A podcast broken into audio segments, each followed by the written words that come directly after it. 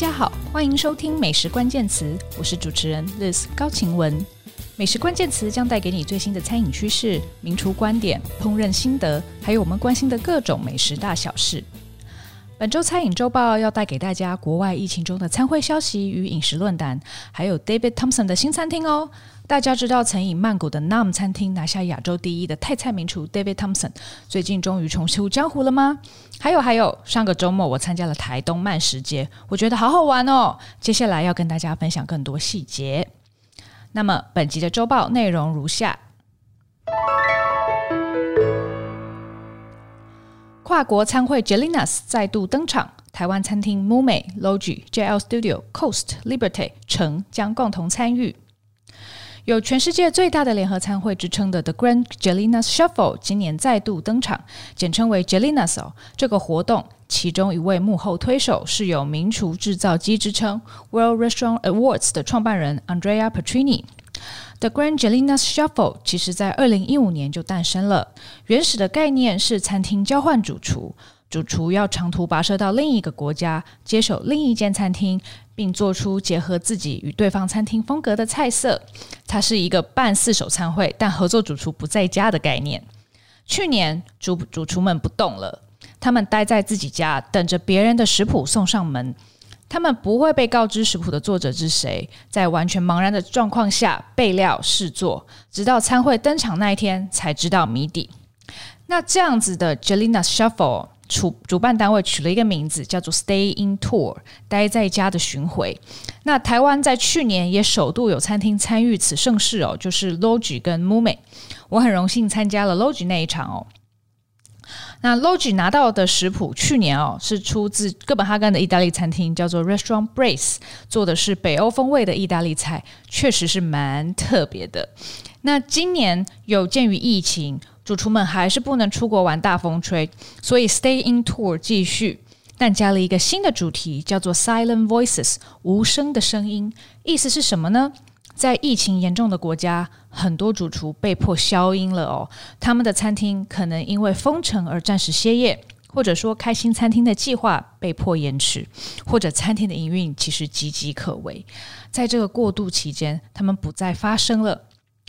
那 Jelinas 就希望为这些主厨发声，主主办单位找来八位因为疫情遇到困境的主厨，请他们诉说自己的故事与梦想，最后组成了一份八道菜的菜单。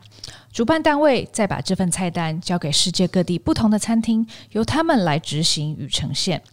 那各个执行餐厅的主厨还可以邀请其他主厨一起来改编、创作、玩耍这份菜单。所以，这跟去年的交换食谱的概念很像，只是今年食谱的主人都是受到疫情影响的餐厅主厨。呃，主办单位就把食谱称为 Matrix Matrix 矩阵哦，一个菜就是一个 Matrix Matrix。依据主办单位的定义，它是可以被他人改编、混搭、变造的。所以，当这份由八个 Matrix 八道菜组成的菜单被交到其他主厨手上的时候，应该会幻化出各种不同的样貌。听起来很好玩吧？那究竟今年有哪些地方参与盛会呢？首先，还是必须考量疫情，所以这次巡回分为两个阶段。第一阶段在疫情较和缓，或者是餐厅人可以合法营业的地方登场哦，包括亚洲地区，像是泰国、韩国、香港、台湾也在其中。那我很意外的是，日本竟然不在里面哦。那其他第一阶段的国家还有阿根廷、秘鲁、墨西哥、巴西等等南美国家哦。那在北美有加拿大的魁北克、美国的旧金山与洛杉矶哦。虽然我是很怀疑这些地方的疫情是不是容许这样的活动啊，但总之他们是这个餐厅是可以继续营业的。那欧洲还有葡萄牙。第二阶段则是以欧洲为主哦。那目前主办单位还没有决定日期哦，必须是疫情的状况而定。那今年的 Jelinas 台湾有哪些餐厅参加呢？去年的 Mume 跟 Logi 仍然出列，今年则新增了 Mume 的姐妹餐厅 Coast，高雄备受瞩目的法餐 Liberty 和 Dan 的姐妹店城啊，这两间餐厅都是位在同一个呃高级建案内哦。还有新科米其林二星餐厅 JL Studio，形式会是这样哦，台北、台中各一场，台北的场地是 Logi，台中的场地是 JL Studio。台北场是由 Logi 联手 Liberty 和橙，台中则是由 JL Studio 与 MUME Coast 联手。那这两场活动的策展人呢，就分别是 Logi 的田原亮悟主厨和 MUME 的林泉主厨与 JL Studio 的林田耀主厨。台湾的两场 Gelinas 餐会将在十二月三号登场，定位在本周的十一月十九号开放。有兴趣的朋友，请别错过了，欢迎上网搜寻相关资讯。第二则新闻：巴西名厨 Alex Atala 创创办的饮食论坛 Fruto 将首次以数位方式举行。根据 Fine Dining Lovers 的报道，享誉世界的巴西名厨 Alex Atala 创办。巴斯克饮食文化中心 （Basque Culinary Center） 协办的饮食论坛 Fruto 将于十一月十九号跟二十号登场。他们今年采取百分之百的线上形式，希望让活动不受疫情影响。那也就是说，疫情阻隔了人们的相聚，各种实体活动遇到困难。我们已经看到餐厅因为内用受限而转为外带或者线上订餐。那还有因应这个状况而开始繁盛的云端厨房。所以线下转线上正在餐饮界发生，那么许多饮食活动、论坛啊、颁奖典礼啊等等，也遇到一样的困境。疫情中难以举办大型聚备聚会，所以像米其林、世界五十家餐厅今年都有举办线上发表会或者线上论坛。那么 Alex Atala 的 Fruto 则是另一个跟随此趋势的饮食活动。其实，Fruto 过去也有线上内容、网络直播啊、YouTube 影片，他们都有做。他们的很多演讲其实都以影片的片段放在他们的官网上。那今年则是首度百分之百采取线上形式。今年的论坛主题是 Gastronomy as a Tool for Transformation，美食作为转型的工具哦，聚焦于永续发展，还有美食界能如何参与许多迫切的议题，如环境。经济社会等等，那尤其有鉴于疫情罩顶的情况之下哦，那今年的与会者包括环境保护行动者、农夫、采集者，那还有主厨，例如哥本哈根知名餐厅 Amass 的主厨 Matt Orlando，还有主打工业化前的食物体系的英国餐厅 Silo 的主厨 Douglas McMaster。Fruto 论坛是由 Alex Atala 跟 ATA Institute 的文化大使 Felipe Ribenboim 共同创办的哦，那。ATA Institute 其实是 Alex Atala 主厨创办的另一个组织，它聚焦于宣传巴西饮食的多样性。那 ATA Institute 的这位文化大使 Rebenboim，他提到本届论坛的时候就说，他们希望连接到更年轻的观众，透过这次的线上论坛，观众可以深入餐厅的厨房，造访农场与其他的企划，那当然都是线上虚拟形式的。Alex Atala 主厨也认为疫情打开了线上活动的机会哦。他说：“我希望人们可以开始更相信线上模式。过去办实体活动，因为必须长途跋涉与旅行，举办论坛或活动的成本变得非常高昂。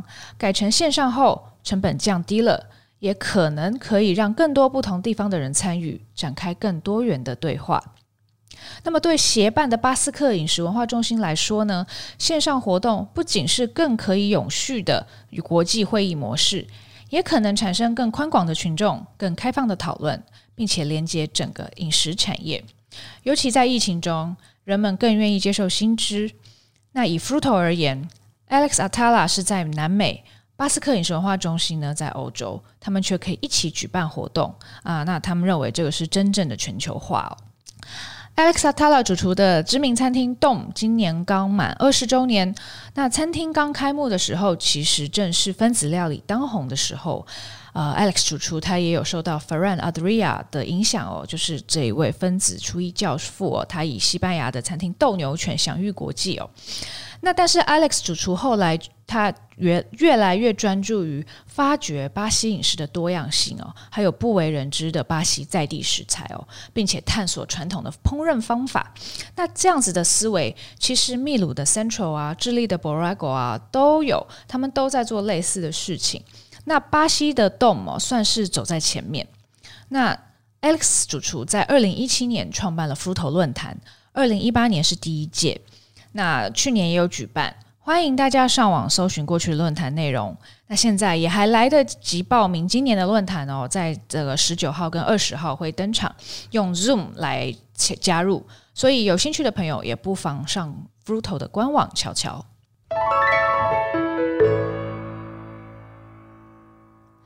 第三则新闻要带大家来到泰国，泰国泰菜名厨 David Thompson 的全新餐厅 Exon 已于曼谷开幕。David Thompson 回来喽！以纳姆国际闻名的澳洲籍泰菜名厨 David Thompson，两年前宣布离开他一手创办的纳姆震惊各界。虽然他在澳洲、新加坡、香港都有餐厅，但大家都等着他什么时候会在曼谷重启炉灶。答案终于揭晓了，Exxon 就在曼谷的地标 Central The Original Store 的顶楼开幕了。那 David Thompson 他是在两千年的时候在伦敦创办了 NAM 餐厅。那他在伦敦的时候就已经摘下米其林一星了，把泰国的精致料理介绍给西方观众。二零一零年，他把 NAM 搬到了曼谷，进驻了 Como Metropolitan 饭店。后来，他就成为亚洲五十最佳餐厅的常胜军哦。曾经在二零一四年拿下亚洲第一餐厅，也因此。当 David Thompson 宣布离开 NAM 的时候，亚洲餐饮圈都为之震动。那根据 Tatler Thailand 的报道，其实 David Thompson 原本要在曼谷最高的摩天大楼大京都大厦 Mahana Kong，我不知道我念对不对，里面的高级饭店开餐厅，但是大楼的经营权换手了两次。原本预定开设的旗舰饭店也换概念两次，那后来大楼最新的管理团队决定引进美国的精品旅旅馆，那这个时候 David Thompson 就觉得好像没有自己的立足之地了，他觉得不适合，就黯然离开。那刚好泰国最大的零售物业开发和投资公司 Central Group 也差不多同一时间找上门，他们想重新改装 Central Group 的第一间店。并且在那一间那个大楼的顶楼开一间新餐厅，希望 David Thompson 来帮忙。那 David Thompson 就蛮喜欢这个企划，他认为这样一间小巧个人的餐厅很适合坐落在这一栋具有历史的老楼里面哦，呃，距离大京都大厦也不会太近，那他欣然接受了。在这边，我要先好好介绍一下 Central Group 哦。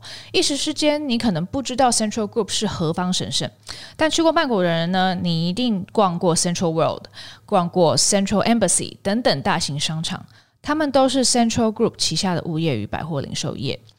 那 Central Group 在建立如此庞大的帝国之前，第一间店就是 David Thompson 的新餐厅讲坐落的这一栋老的建筑物哦。那它有五层楼。在一九四零年代诞生啊，当时是经销外国书籍、书籍跟杂志的书店哦。你很难想象，这正是零售巨兽 Central Group 的起点。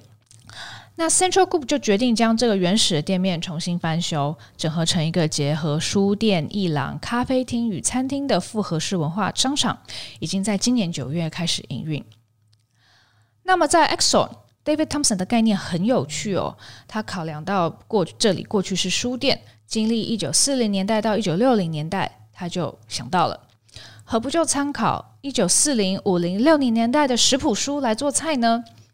其实他以前是不喜欢这个年代的泰国菜的哦，他觉得不有趣，不够原创，也不够正宗。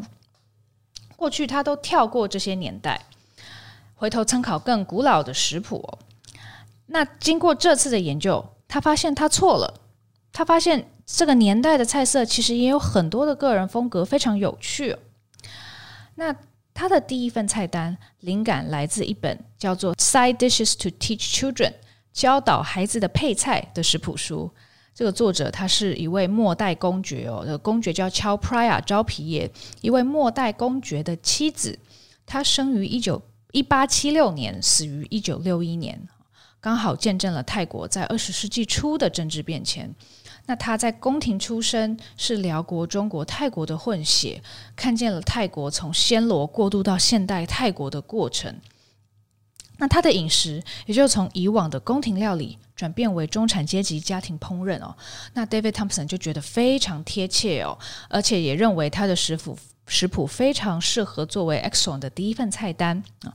那它开出来的菜菜色呢，有例如五香调味的猪肉冻，又辣又有烟熏味的烤番茄沙拉，还有红咖喱牛肉。目前的菜单有十三道菜。那 David Thompson 计划每两个月换一个不同年代的食谱，我觉得这个概念真的非常有趣，我非常想造访 Exxon。等可以去泰国旅游的时候，我一定会去一探究竟。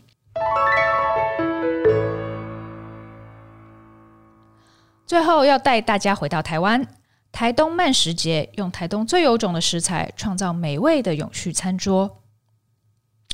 好，我们还不能去曼谷玩，但可以在台湾玩。上个周末十四、十五号，我去台东参加了台东慢食节，我觉得很好玩，很棒，有点相见恨晚的感觉哦。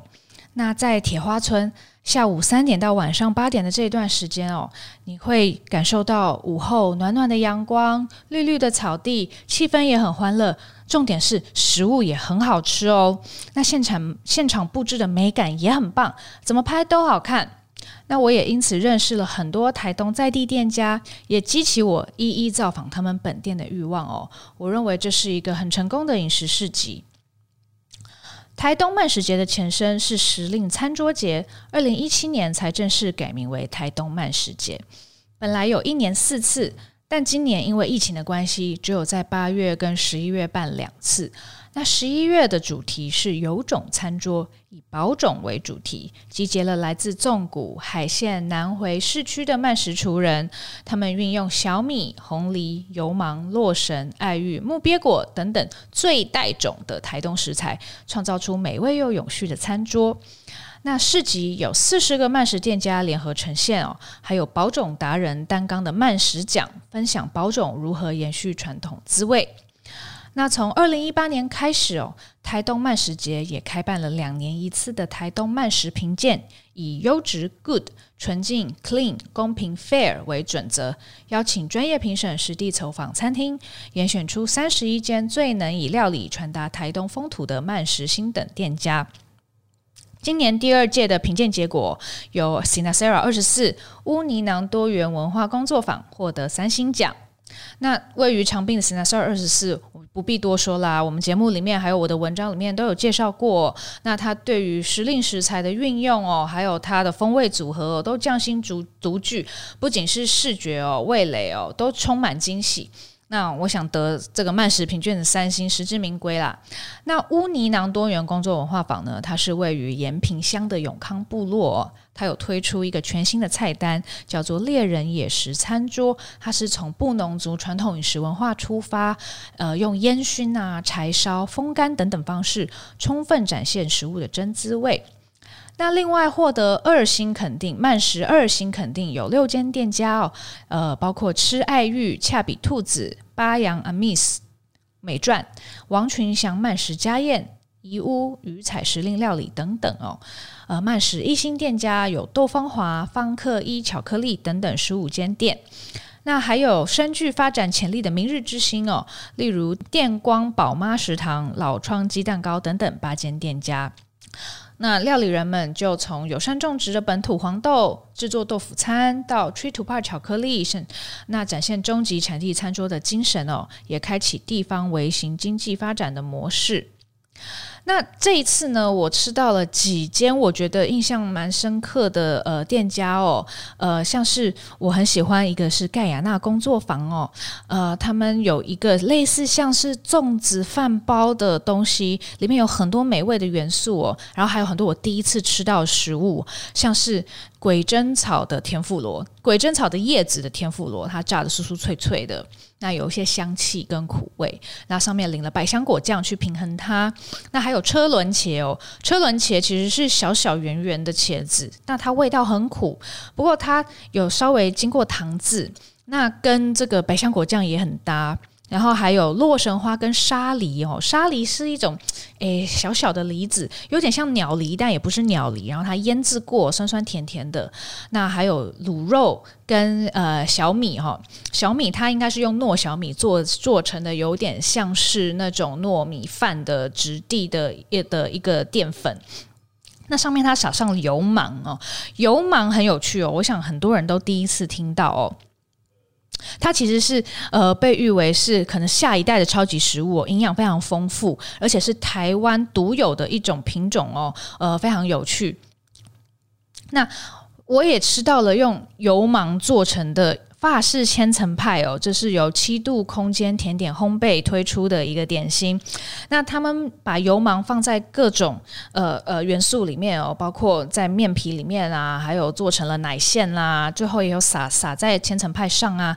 那很有趣的是，油芒它本身，如果你被。煎过，它会变得酥酥脆脆的。但是如果你磨它，你磨碎它，它会出现坚果的风味哦。我吃的时候，我一度以为，嗯，这是不是面茶？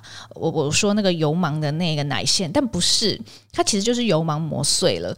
所以我觉得油芒这个食材应该是值得多多探索的哦。那另外我也吃到了，呃，南岛咖啡部落厨房的血肠哦。那在这边，这个丽丽姐她做的料理都很好吃。那我觉得这个血肠很真的很美味。它的做法是哦，新鲜的血哦，而且我要先提到就是呃，在达鲁马哦，他们杀猪是女生的工作。那杀完猪那血呢，它会混合盐巴或者是小米酒糟啊、芋头粉等等的食材哦，来把它灌进肠子里哦。那调味呢，它会加上芹菜啦、韭菜啦、白胡椒、大蒜、米酒等等的哦。那用水煮。煮滚的时候先刺破，然后再滚一下哦，就完成了。那他在吃的时候，他会加上鸡心、辣椒跟大蒜做成酱油，我觉得很爽脆。然后里面的韭菜也非常好吃。那呃，另外还呃，在池上很有名的王群香慢食家宴哦，也有来摆摊。我尝到了他的马告香肠哦，呃，他的香肠呢是还先用低温哦，五十九点八度 C 先煮它哦才烤，因为他说人太多了，如果直接烤它会烤不完。那我觉得这些这这些甜点都呃，这这些食物都非常有趣。那另外还有今年拿到三星的乌尼囊多元文化工作坊哦，它有一个小米寿司，呃，是用小米作为饭哦，那外面还是包了海苔，里面有山茼蒿、洛神酱和。咸鱼刺咸鱼哈，呃，吃起来也是呃咸咸甜甜，然后鲜鲜，呃，还蛮有意思的。那他们的刺葱香肠也很好吃，在现场烤，吸引了非常多人来排队哦。那台东慢食节，我觉得真的是很值得去大家去台东探索。呃，借由这个节来呃认识当地的店家，认识当地的饮食文化，那你可能就会想更加的去探索台东。就像我，我现在已经想要再规划下一次的台东旅行哦，可能把花莲也算进去，一起来好好探索台湾东部之美。